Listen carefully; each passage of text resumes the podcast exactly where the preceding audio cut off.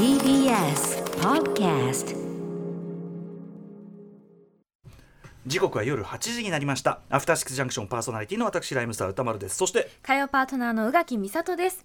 ここからは聞いたら世界がちょっと変わるといいなな特集コーナービヨンドザカルチャーです。はいということで早速ですが今夜はこのバンドのこの人のライブ MC 要するに曲と曲の間のしゃべりですね、ライブ MC から実際にお聞きいただきたいと思います。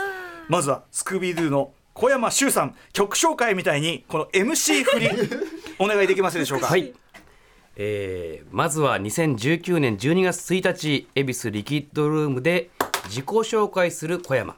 そして、えー続けてですね下北沢レグというライブハウスで、えー2019年3月29日のライブ感謝の言葉を述べる小山、えー、2MC 続けてお聞きください 出たー。ありがとうございます。これぞスクービードゥだよね。やっぱこのあ小山修さんのこの MC の感じありもう込みでのスクービードゥのライブだもんねやっぱりいね。やーそう言っていただけると嬉しいですね、うん、ちょっと後ほどねこう、はい。い、ろんなワードも含めていやもうすでに もう今の2パートだけで俺いろいろ聞きたいこと よかった。お面白いわ。はいということで、えー今夜の特集はこちらですライムスターの初の単行本。すいませんね。初の単行本。キングオブステージライムスターのライブ哲学発売記念。ライブの MC は大事だよ特集。バンド編。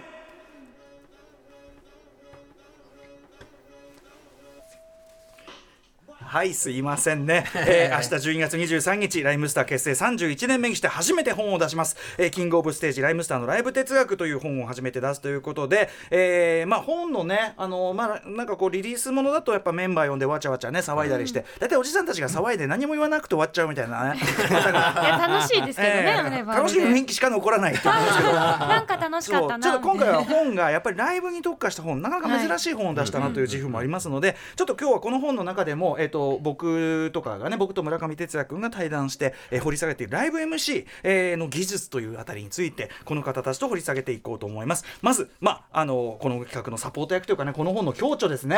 はい、音楽ジャーナリスト高橋義明さんです、はい、こんばんは。よろしくお願いいたします。お願いしますよし君、まあ、ドア玉にもお世話になりましたし、はい。明日もね、はい嵐特集でお邪魔いたしますので。便利屋といったところでもっと他にね、いい言い方があると思うんですけど ね。表現がお世話になっております表現が悪いですね。さっきな小出さんもね裏で歌丸口悪いなって お互いそうだね。僕の世界が一番独舌な一人がね、あのこいちゃんですけどね。さあということで、えーさらに今夜のね、えーゲストをご紹介しましょう。先ほどライブ MC の音源をご紹介しましたスクービードゥから小山修さんです。よろしくお願いしますはい、ありがとうございます貴重な音源ありがとうございます。いやいやこちらこそありがとうございます、そして今日はねあのや一応そのあのコロナウイルスの対策もあって、はいスタジオに一度に入る人数制限する意味で今はちょっとスタジオ外でスタンバイしてもらってますから、後からスタジオに入ってきていただきますベースボールベアの小出祐介さんですお願いします。こんにちはこんばんは口悪いな。いわお願いします。あのスタジオの外側。距離感が。お願いします。あの後で入ってきてもらうんでねよろしくお願い。します。はい、ということで、えーお二人のご紹介をしておきましょう宇垣さんから。じゃあ、はいまずはスクービードゥ。はい、スクービードゥの小山修さんはパンクバンドスクービードゥのボーカル。2002年にゲットアップでメジャーデビュー最新作は先日リリースされました両 A 面シングル「同じ風に吹かれて」アライブソングです。はい、えー、と番組前回ご登場は昨年なんだね。7月29日月曜日、スクービードゥそ,、してスタジオライブ披露していただきます、結構ねあの時間経っちゃってコロナウイルスね。そうですね。ライブバンドとしてはなかなかね。僕らも3月の1日からあのいわゆる有観客でのライブはやってなくて、うん今年1年は本当にライブは全くできてないような配信ライブだけですね、やってるのはね。特に我々みたいな小箱でね熱く盛り上げていくっていうねスタイルにはちょっとそういう意味ではね辛いところもあるけども、はい。まあその中でもたくましく生き残って残っていくねそうですね。の力の一つがこれは MC かもしれない。はい。喋りで生き残っていく。そうですね。サバイブしてきサバイブしてたという自負はありますね、いやでも本当ににそういうことだと思います、さあそして、えーもう一方でございます。ベースボールベア小出祐介さん。はい、ベースボールベアの小出祐介さんは2006年ロックバンドベースボールベアとしてメジャーデビュー。最新作は10月に通販限定でリリースされました EP「風来」さらに音楽プロジェクト「マテリアルクラブの主催としても活動中です。はい、えー前回のご出演は今年3月9日月曜日。もう3月入ってたんですね、えーアルバム C3 発売記念のスタジオライブと、えーアーティストは曲作り以外何をしてるのかと身も蓋もね。楽しかったですよね。こうね楽しかった楽しかった、うんこいちゃんこんなと最近連続してこんな特集ばっかりをしてる。いやいやでもねこういう話って確かにしたらしたですごい盛り上がるのにね。普段しない話だから、放送上とかには少なくともそんなに載せることないですもんね。そうそうそうそう。だからすごい楽しいですうん。はい。はい。前回もねあの堀君とかがさ、うん。堀君がいる位置がちょうどさこう、マネージャーさんと目が合う位置だったみたいで、ねあのさ失礼なさ嫌だった番組プロモーションの仕事とかないの？みたいなさ、言ったらダメダメっつって。マネージャーがね。そりゃそうだっていうね、えーはい。でもあの特集も面白かったですよね。はい。ということで、えーお二人、えー実はお呼び立てしたんですけどこれまあうん。要するに、まあ、あの今回その僕らがライブの本を出すということで、あそうだ。まずはちょっと本、後ほどこいちゃんにも渡すけど本物を直接お渡しできた方ありがとうございます。こぜひ。あのいー要はライブの本を出したんですよ。で、あのーまあ、ラップグループとしてこういうことを考えてきたというふうにやってきたんですけど、えっ、とあでまずこの本はじゃあお二方読んでいただいたんですかね、はい。あのゲラの段階階で読ませていただきすいませんね、はいなんか手間増やしちゃって。いやいやいや読みました。全然。い。いか。がじゃあまずあのこ小山君どうですか？あの MC 特集で今回こういうのでやるよって言われて、うん。その村上さんとはい。ゴスペラーズ、え MC の対談をこうしてるんですけども、そこで結構やっぱりありがとう問題ですとか、ありがとう問題。ありがとう。要するにこれはその村上君が言ってるんですよね。ええ。そのありがとうをその無考えに曲が終わるたびに。無考えにありがとうを言えばいいと思ってるやつが多すぎるっつってね、うんええ言ってたんですよね。でしょうけどね。そうそう。思そう思ってはいるんだろうけどね。ありがとう問題です。あとあのこれも村上さんが言われてたんですけども空間とか間をうんうん自分のカリスマ性で埋めていくやつら。悪いよ。これは悪いよ。発言をされてあなるほどなっていう。まあカリスマで埋められだからいいじゃないかって話なんだけど。ねそれ一つのそうなんです。才能です。歌丸さんはねそれに対してそういう余裕の振る舞いを見るために僕は内心結構なご身分ですね。なんてこと面白い。面白いな。そそれぞれね武器にしてるとこは違うとはいえね。あの皆さんお分かりかと思いますが非常に口の悪い人たちがね。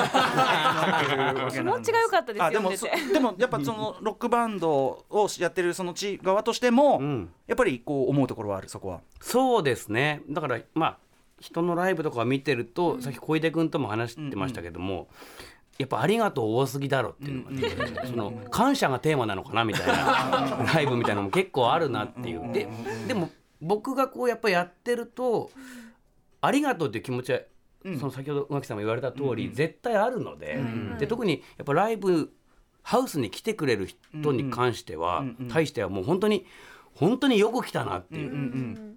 ありがとうっていう気持ちはまず絶対あるので、はい。それは伝えたいんですけども自らがそれをこうたくさん発してしまうことでこうありがとうのインフレ化というか、軽くなっちゃいます軽くなってこう、価値がなくなってるっていうところで、なんかやっぱしかるべきところでこうどう何に対してありがとうと思っているのかっていうことは、やっぱちゃんと伝えるべきだなっていうのはなんか常に僕は思ってるところはあります。さっきあのオンエアさせていただいた貴重ないそのライブの MC の中でも、あの小山君のねあれで、あのきそのタイムとマネーとソウルをねあそれに感謝。そ,、その要するに具体的にそれを使ってくれたことに感謝してるんだっていうのもあったし、そうですね。あと自由に楽しんでくれてありがとうっていう、うん。だからそれはやっぱりそのあの通りペンにならないようにそのちゃんと自分の言葉として言うように、ありがとうを言うにしてもちゃんと一工夫入れてるっていうのは実はさっきのところにも両方入ってたのね。そうですね。ね。はいはいはい、いやありがとう一つでこれだけ話せるっていうのがまずすごいですよね。ありありがとう同じあとありがとうの5文字だってね。ありがとうなのか。言い方？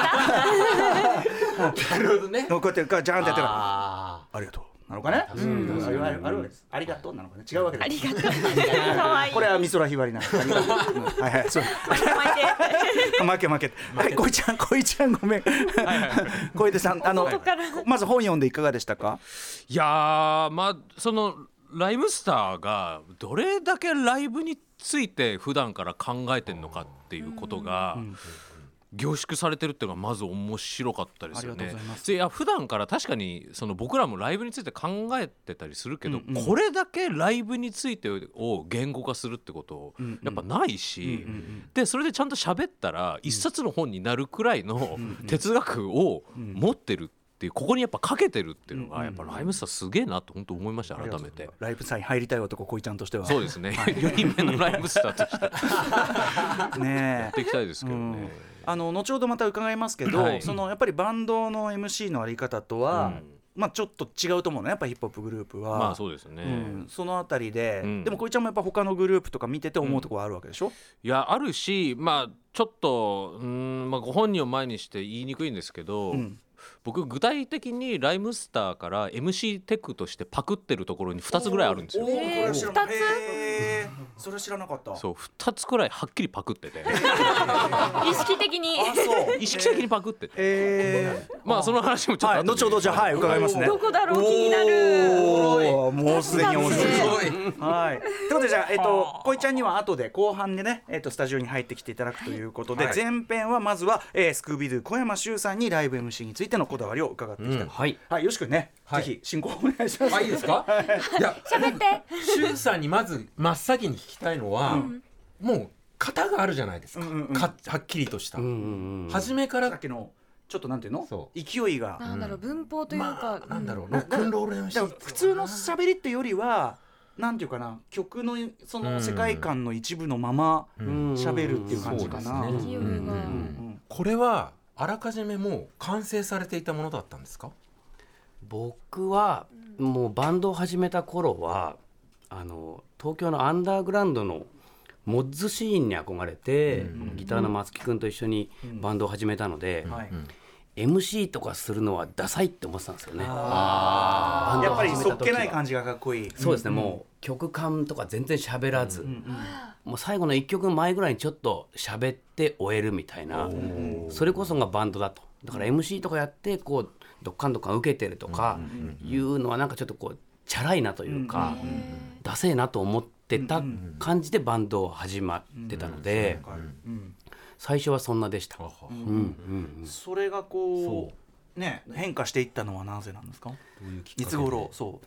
多分ね最初は始めて34年ぐらいかな、なんかこう全く受けてないなってことに気づいたんですよねこれ。ね、これこれもうライブ全体ライブが。そもそもがですか？うんうん、受けてないというかこれみんな楽しんでるのかなっていうところで。で僕は最初こうバンドを始めた時に誰にも分かんないぐらいかっこいいバンドをやりたいなって思ってたんですよ。あそれすごいね。誰にもわかんないぐらいかっこいい。そうこのかっこよさは誰にも分からんだろうっていうところでなんつうかもうこう脳内で完結してるというか自分たちの音楽。うん。でも3年ぐらい経ってみたら本当に誰にも分かられてなかったって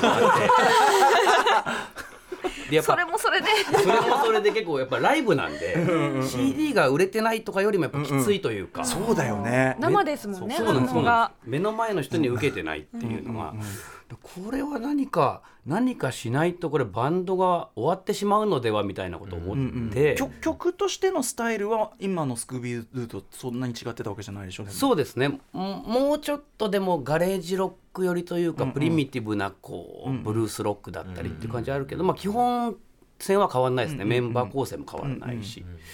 なんですけどだから多分曲を作ってそれを並べてやるだけだったのが、あライブのやり方をもうちょっと考えていかなきゃいけないぞっていうの、たただ僕はやっぱ師匠みたいのがいなくて、うんうん。要はそのこういうバンドになりたいって憧れてたバンドがもうそのモッツバンドのクールなスタイルだったんで、じゃあライブをこう、まあ、盛り上げるというか熱をこう上げていくってなった時に、真似できる人たちを思い出せないっていうか、いなかったんですよ。こういう音楽のスタイルでこういうシーンにいてでもなおかつ喋るみたいなねそうですねそうですね。なんでそこからはもうなんかこうとりあえず思いつくようにやっていくというかまず喋るようになるみたいな。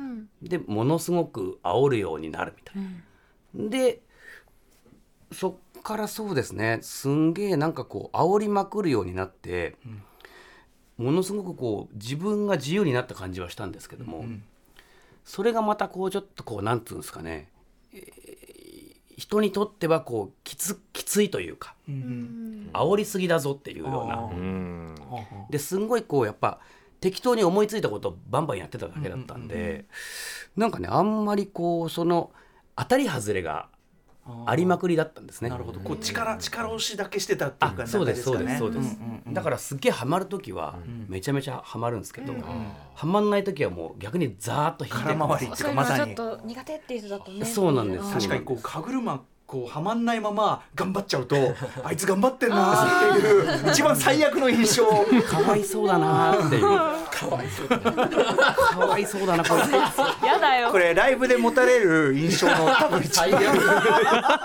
かわいそうかわいそう結構嫌いとかよりりダメかもね。かわいそうはね、暴れまれるっていうのはね昔なんかそういうアンケートとか、なんだっけどっかのラジオ局の登録番組みたいに出た時にアンケートとかもらうんですけど、まあ、すごいかっこいいっていうのもあるけど、なんかこう MC が嫌とか、スター気取りが鼻につくとか、そんなこと言うそんな辛辣な。はあスターキッドだからお前らみたいなこういうこと？まあまあそういうちょっと高圧的と取られかねないような苦手な人は苦手でしょうね。そうなんですよね、そうなんですよね。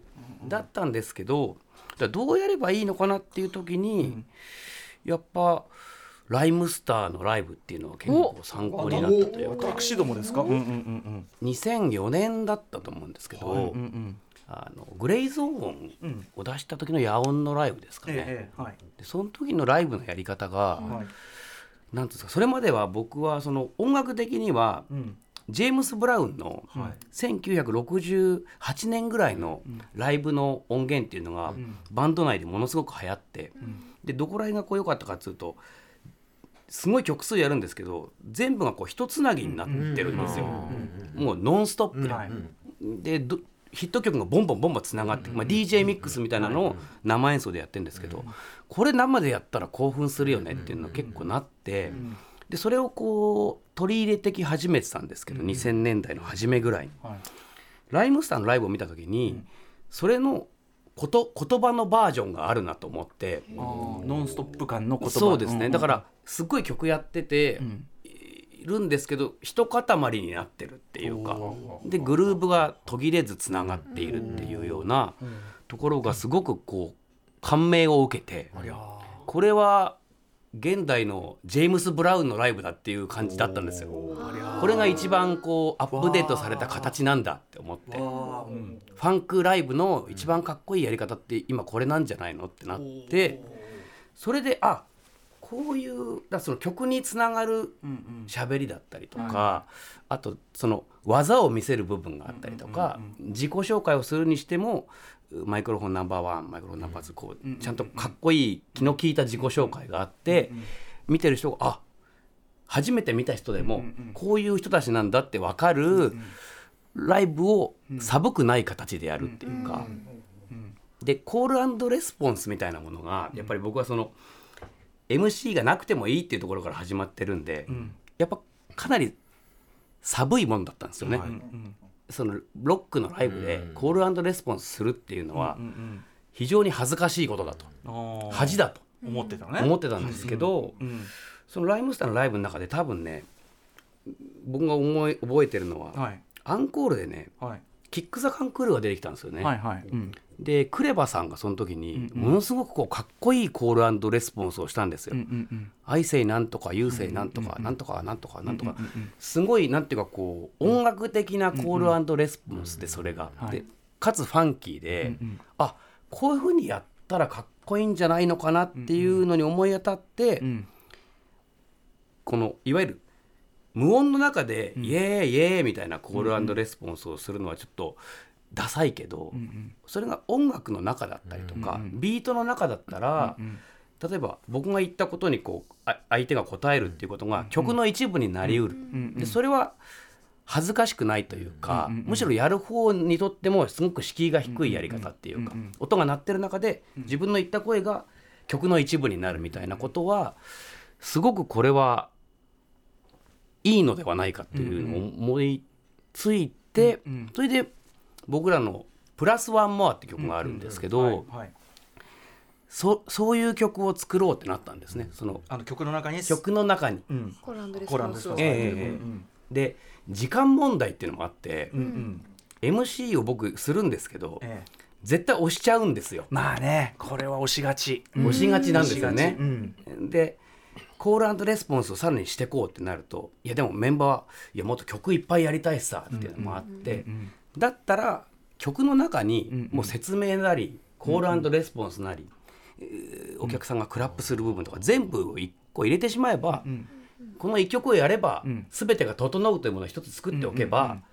これはいいのではないか。うんでファンキー4プラスはもう僕たちがファンキー4であれば目の前にいる君は今日のライブに絶対に必要なもう一人プラスワンモアである、っていうことを言ってじゃあプラスワンモアどれぐらいいるんだって俺がファンキー4って言ったらプラスワンモアって声で答えてくれ、っていうようななんつうんですか、ライムスターでいうところのルーティン、このルーティンって言葉もまだかっこよくてね。ライブルーティン。ライブルーティン。あラルーティン。って言うんだっつって。それ知った後にみんなあのリハーサルで使い始めました。ライブスターの影響で。ライブさんの影響で。ルーティン入れないみたいなルーティン流行ったんですけどだそのその音源もちょっとあるんですよね。あのこれはプラスはもうの。でののイントロにさらにこうそのルーティンをつけてるやつ。それもちょっとじゃあ聞いていただいたりなんかできますか、まで音を用意してる。しかしそうかまさかの。はいはい。じゃあ行ってみましょう。じゃあプラスはも。うはいいやあこれ、うん。これはもう完全にうん。ライムスターの影響といって、ーまあでもライムスターというか一回りして JB スタイルだよねああまあでもそうですね、うん。結局ねそそれはね。のそうですね。JB スタイルのこの日本語的な表現っていうかこの曲が今入った時の「飛びな飛びな飛びな」は完全に歌丸さんのパクリで。飛びな飛びなやってま飛びな飛びなはいいですよね。ー飛べるし。飛べるしワードも短いし、リズムに回ってるからみんな飛びやすいですね。常にそのねステージ上でそれこそコールレスポンスの寒くないっていうかさその日本語的表現でパッと聞いてわかるけどでもなんかダサくないっていうかノリがちゃんと後ろ損なわれないそうですね。表現はないかなと思って日々試してます。ただその試していく中にはあの時々わけわかんないことを口走って あの D さんにさっきのは一体何だったの？詰められちゃうんだ。まだあるんですか、それが。ありますありますおおすごい。コー。ルレスポンスえー、とかねトールレスポンスでなんか本当にわけわかんないことを言わせ始めちゃって俺もあドツボに今ハマっている俺はっていう。でもあ今コールレスポンスで思い出しましたけど、その野音のライブキングオブステージ多分僕初めて見たんですけど、2004の時その時に歌丸さんがやっぱすごくまああのいい意味でですけど理屈っぽい人だなっていうのは分かるんですよ、そのライブを通していく中で、ええでも一番最後の方にコールレスポンスで音楽は音楽は素晴らしい素晴らしいっていうのをやってたんですよ、でこんなに理屈っぽい人がそんなストレートなことを大声で言っていいんだっていうのがあって、あでも音楽は素晴らしいって本当に思ってる人だから、それを言えるんだって考えたら、やっぱそのシンプルでストレートな言葉まあその言葉の響きとかラップ的なものとして考えたら、そんなにかっこいいかクールなものではないかもしれないけど、こんなに愚直なことというか、その直球なことも思ってることならば言っていいんだっていうのは、もうその時思いましたかね。これね、うん確かにおっしゃるそのねあのそこは本当にバンってこう開けるとこで、あの順番がね実はその手前にあって大体この地方とかでライブやると、その土地でそのなあのライムスターナンバーワンみたいなこと、ライムスターナンバーワン。で次ヒップホップナンバーワン、あと土地の名前言ったりもする、なんとかナンバーワンね、長野ナンバーワンみたいな感じでやって、でそこからの要するにそのいろんなナンバーワンをどんどんどんどんナナンバーワンのあの示す位置をどんどん広げてって最後に音楽はって言ってナンバーワンじゃなくてその素晴らしいっていうそのなんかものすごいこうベタな感情解放ワードに積み重ねて積み重ねてドンみたいな、んうんちょっとそういうこう順番でだからそのおっしゃる通りそこだからある程度ちょっとダサいけど解放しちゃう。でダサいからこそ解放感がいっちゃった途端解放感があるみたいなそういうこう順番みたいなね。なるほど。ホップはホップアーティストじゃないと生まれないコールレスポンスですよね、これきっと。説明だから、ね、蓄積がないと、うん。音楽は素晴らしい。言うなってことだ。言うなってことだ。グッときました。これねちょっとメールも来てるんでメール、えっ、とねえっ、といくらご紹介しようかな。キュウリエキスポさん。周さんに質問ですが、はい。明らかに滑ったり、アウェイの時の MC はどうしますか？20年近くスクービーを見てきてますが、えー何度かそんな場面がありましたが見事に巻き返した記憶が何度かあった？出てる。褒めてるけどね。でも巻き返してますもんねそこから。まあアウェイって曲もあるぐらいでさ。あ、そうですね。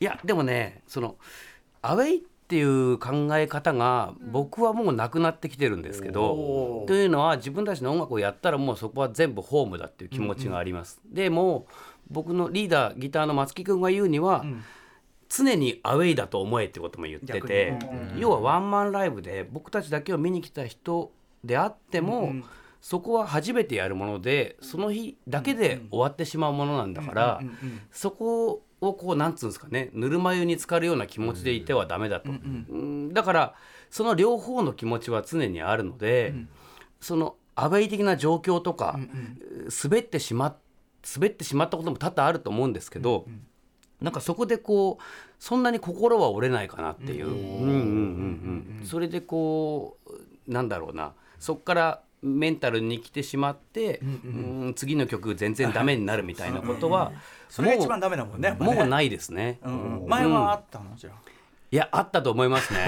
あなんで俺こんなこと言っちゃったんだろうみたいなのを一曲ぜずっと思ってるとか。確かにね。まあね失敗の度合いにもよるけどね。絶対言わなきゃよかったわって歌いながら思うから。全然関係ない。まあねだいぶでも昔ですけど、でも今はもうなんかその滑ったら滑った気持ちで歌うというか、滑ってる俺ですよっていうところで、それもライブだもんね。そうなんですよね、ドキュメントというか、あとその滑ったかどうかは気の持ちようっていう。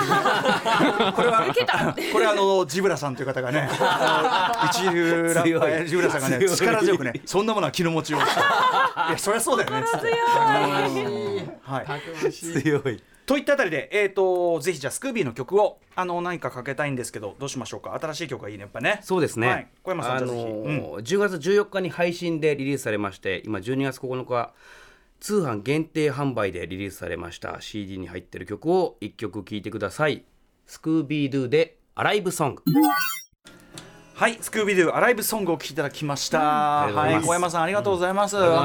このね、あの短い時間の中にその小山さん、まあ今回 MC の話にね、その集中したけど、やっぱりスクービードゥというグループのなんかその成長端みたいなものを、この短い時間にギュッと感動的ですよね。はい、うん。なんか感じた気もするし、やっぱスクービードゥの音楽性とその学びというかな、その成長の過程が完全に密接にある、ものがねすごくありました。ありがとうございます。ありがとうございます。ありがとう今後ともよろしくお願いします。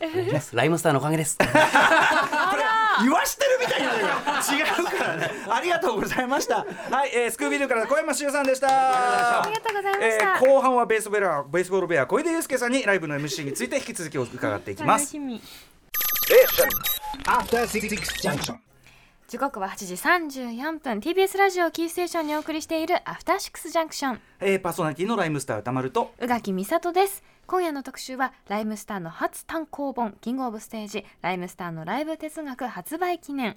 ライブの MC は大事だよ特集。バンド編をお送りしています。はいということで先ほどスクービードゥ小山修さんにお話を伺いました。か入れ替わりにねスタジオに入ってきたのはベースボールベア小出祐介さんです。いらっしゃいませお願いします、はいお願いします。サポート役高橋義明さんもはい。引き続きお願いしよます、ろしくお願いいたします。さあという後半は小井ちゃんにお話を伺っていきうんはたいといはい。はい。はい。思い。ますがうんあのーまあ、バンドといってももちろん音楽のスタイルもね、うん全然違うし、うん。今その小山さんの話聞いていかがでした、いや全然メソッドが違うのでやっぱちょっとびっくりしましたしあのー今のお話聞いてたらこうコールレスポンスのところにこう主にちょっと重きがあったと思うんですけど僕基本ないんで。そうだね。ベボベはないねさすがにね。俺らが出るって時ぐらいだよね。えそうそうそう。ザカッとやるとかそんくらいの時ぐらいしかやんないし。マテリアルクラブでもない？もうまあだってライブをまず全然やってますからそうかそうかそうか。ねそう。だしであとその基本煽りもしないんで。うん。ライブライブ中に、あの さっきね小山さんも煽りまくってたっておっしゃってましたけど、僕もやっぱ性格的に向いてないんですよ、それが「おいおい!」が。向いてないの。今もうむ無理して無理してる感がすごいありました。でもでも昔はやっぱりバンドのライブってそういうものだってやっぱ先入観がまあありますね。型があるんで、お前ら声出せみたそういななんですよ、うんでそれを一応僕も頑張ってたんですけど、全然ライブが楽しくなんなくて そのせいで。そもそもでも精神が楽しめない。そのせいで。で。やっぱね10年ぐらいライブ楽しくないなってずっと思ってえそのせいで？ですかそう思ってて、ですよ。でなんだけどやっぱその「おいおい」のせいだって気づいてである時からやんなくなったんですよ「おいおい」を。でそうしたらめちゃめちゃライブ好きになった で今はやっぱこうマイペースでやってくっていうことでライブが、うん、楽しくなってるみたいな。じですかねまずは。ううん。んベボベはそのなんていうの、グループバンドとしはい。てその出てきて、うん。その最初の頃っていうのはそのおじゃあおいおい期がずっと続いてたっていうのはそのまあやっぱメジャーデビューしてからですかね。おいおいきは。およぎのやつは饒舌にもじゃあ MC もしないという。うんまあそであの間でしゃ曲間で喋ったりとかするんですけど、うん。うんまあでもね初期どうだったかな。初期の MC とかもよく覚えてないんですけど、やっぱなんかライブ中のおいおいのイメージしかなくて。思い出がおいおいしかない。でもさおっしゃってた。10年間そのそれでねライブが嫌いっていうのはちゃんとでもそれ言い続けるの偉いですよね。うん。まあ頑張ったんですよ、やっぱでも逆に言えばロックバンドは基本的にはおいおいまあその要は上げるっていうかこううん。くっついてこいよ盛り上がってこいよみたいなことをやるもんだっていうのはやっぱり標準的な意識としてあるわけよね。そうですね。だそれをやるかもう一切やんないか。それも結構いるじゃない？お話しされない一切喋んない、一切やらない、でも曲をもう黙々とやってでなんか全然喋らずにもうすぐ曲いくみたいな、ででその場合はもうただならぬ緊張感を維持しなきゃいけないわけですよ。それはやっぱりバンドに相当な地形じゃないがでないとできないし、で僕は好みとしても MC はあった方がいいとはやっぱ思ってる。そそれはなぜ？それはやっぱ見ててバンド好きになるのは MC が良かったりするわかる。やっぱりなですよ。だよな歌丸さんがあのどんなにいい曲を歌って前田の話がクソつまらなかったら好きになれなくない その要は要要は要は曲は曲単体では好きになっても、そのグループのことを好きになるっていうのには、やっぱりそのあそうですよね。うん。そのその人が好きになる、うん。その面白いってあははと、うまいこと言うとかそういうんじゃなくて、ん。好きだなって思う瞬間、ボソッとかでもいいんですよね。はいはいうんあなんかこの人たちいいなっていう感じがね、うん。そこで伝わってくるから。そうだね。だから多分そういうことですよね。そうですね。でなんかそのまあ僕も自分で初めてのあのライブを見る時まあフェスとかでも何でもいいんですけど、こう見る時にやっぱこの曲知ってるなと思うと同時にやっぱなんか MC, MC もったいないなとかって思うことも結構あって知ってるから見れてるけど。だから MC がなとかって思う時に、だじゃあ自分はどうしたらいいんだろう、あのそう例えばイベントとかで、いや自分たちだけを見てる人え見てるあ見に来た人だけなわけじゃない現場とかでどうしてこうかがっていうのはね出やっぱり常に考えてることで。中であのゴスペラーズの村上君も言ってるのは、その曲さ今まさにあのトイちゃんが言った通りさ、うん曲はうん。ある程度のクオリティ当然プロだからこっちも担保できるし、その曲一旦始めちゃえばそれはいいんだよね、うん。それはもうそれはいいからやってんだからさ、いいから舞台に立ててるんだからさ。そうですね。なんだけどその間のその MC のところはたとえファンであっても、ん。そこは要するに入ってくる言葉を拒絶できないから、うん。つまんねえなって思ったら、うんせっかくのいい曲が、うん。そのつまんねえなっていうそのマイナスで毒されていくっていうか、いやそれもうこれだそれはこの本読んでて、ん。村上さんすげえなってやっぱ思ったでところで彼がやっぱりそうやって意地悪に人のね ライブを見てるっていう。シビアな話ですもん ね。これ。そうか。でもそれまあ自分でも思ったって、僕らも多分人のライブ見てて思うこともあるからだから MC, MC はじゃあ必要と。いや必要だと思うただそのいわゆるグイオラオラ系じゃない、うん、そうなんですそうなんです、うんうん。そうだからオラオラ系じゃないからじゃあ自分たちなりにどうしたらいいかっていうところでやっぱりそのライムスターの、まあ、僕がさっき言ったパクった点おがまあ、そうパクったって2つあって、で1個はまあこれセットリストの作り方に近いですけど、やっぱり曲に入ってく意味をちゃんと考えていくっていうことですよね。そう。で曲のこの曲がどういう内容ででどういう気持ちででその日のツアーの、そのその時のツアーの、そのライブのこの曲順にこの曲が入ってるっていう気持ちを話す、で曲に入るっていうだけで、曲まあライブの山場がもうできるんですよ、そこで。物語が。物語ができる。っていうでそれはライブライブスターのライブを見ててすごい感じたところで、あそっかこうやって MC の山場を作っていけば、あのなんだろうなお客さんとのコミュニケーションというか、そその空気の共有と、あのセットリストの意味の共有もできて、お客さんもパフォーマンスにすごいこう入れるというか、あこのやり方があったかっていうのはすごい一個思った点で,、であともう一個は、これ僕実践すること多いんですけど、あのまあね先ほどちょっとホームかアウェーかみたいな話がありましたけど、まあアウェーアウェーの時に、はい下から行くっていう。ちょっと敬語みたいな。あの身分を自分たちの身分を明らかにしていく。大事ね。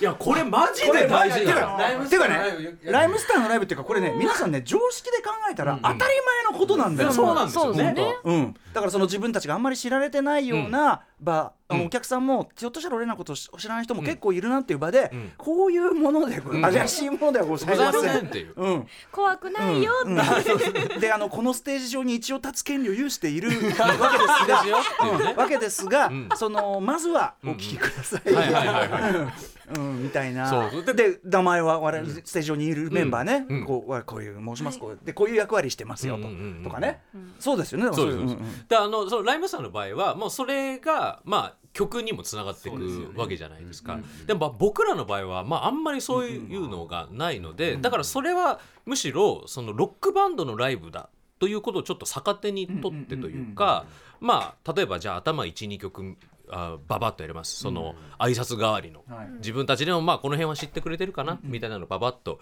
やりますの。後にじゃあどんな MC やるのかなとお客さんはなるわけじゃないですか。どういうここちょっとうん。緊張感走るとこなわけですよ。お客さん初めて見るお客さん初めて初めてこう人間味が出るのこれもね。現見るところなんで,、でだけどそこでなんかこうな、まあ、今日は呼んでくれてありがとうみたいな話してもやっぱりあんまりパーソナリティはこう伝わってこないわけじゃないですか。でそこで僕らがやっぱ実践するようにしてるのはあの自己紹介っていうことですよね。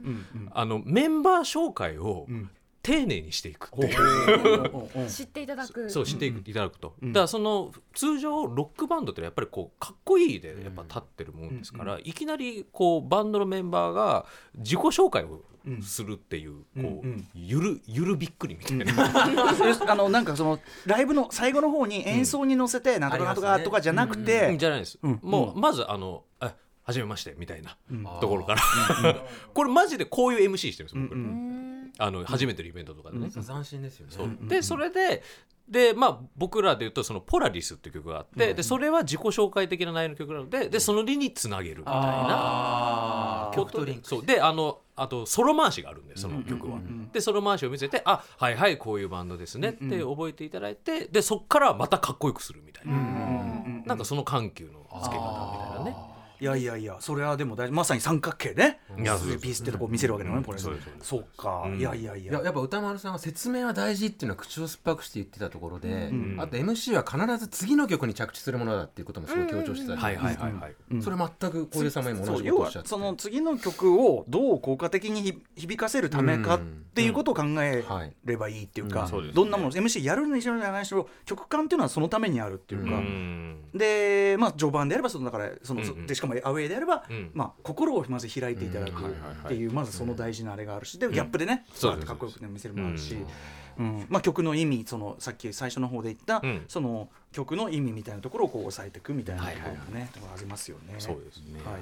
そのあとそのこ今日はどういう場で、うん。そうそうさっき言ってた今日はどういう場で、うん。だからこれをやるんだとか、うんうんうん。なんかそれを言うだけでちょっと違うっつうかこう入ってき方がね、そうですね。より聴けるようになるというか、ね、そうそうそうそう。自分の曲に例えばお初にお目にかかるからこれなんだとかさ、ううんんいろんなやり方ありますけど、これ大変ですねこれねちょっとね。はいはいはい。白いではちょっとここで一発ベボベの曲に行きたいと思います。はい。うん、あのうちの曲なんですけど実はちょっと今日解禁の音源がお今日解禁ありがとうございます。はございましてですね、えっ、と12月30日発売あのバンドトライセラトプスの、えートリビュートアルバム、えー Tribute to トライセラトプスより、えーうちのバンドがカバーしました、えートライセラトプスの曲です、えー聞いてください、えーラズベリーはいということで初蔵出しというか、はい。ね、オンエアありがとうございます。えー12月30日発売、えートライセラトップストリビュートアルバムに入っております、ベースボールベアで、ラプソディ、あ、ラプソディ、あララズベリー、ラズベはいララズベリー、えー聞いていただきました。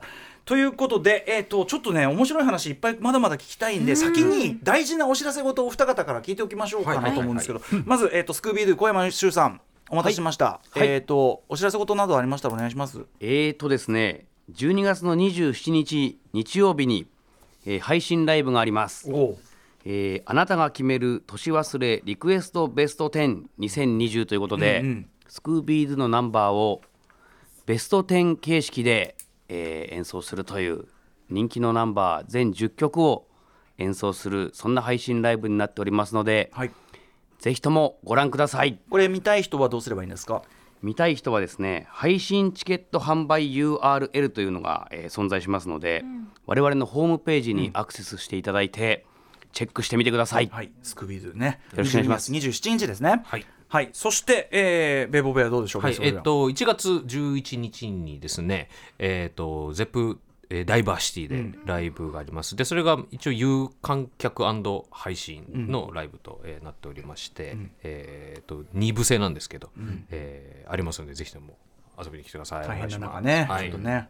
はい、ということで、あのーお二方ともお忙しい中、ありがとうございます。っていうかね、これ、これはね、面白すぎて無限にいけちゃう。ですね。えーもっとお聞きしたい。聞きたいことがどんどん増えていくっていうね。ちょっとね、じゃあ、えっとこいちゃんにもメール来てるんで、これ読もうかな。あはいはいはいえっとね、猫、猫ゴミがメニーメニーさん。えー、ベボベの MC が漫談のようで、漫談のようで、毎回、えー毎公演楽しみで大好きなのですが。いつから堀之内ツッコミ、えー、小出小ボケ、関根大ボケのスタイルを確立したんですか。これできてるんね。ですか？確かにいやまあでもそれもなんかいつの間にかなってたんですけど、まあある時にその要は僕が「おいおい」をやめたおいおい後に MC でどういう山を作っていけばいいのかっていうことでで1個、まあ、全体ワンマンだったら真ん中にもうエッセイのコーナーを作ろうと。エッセイ？うん。でもう最近こういうことあった。で遅く起きた朝はみたいな。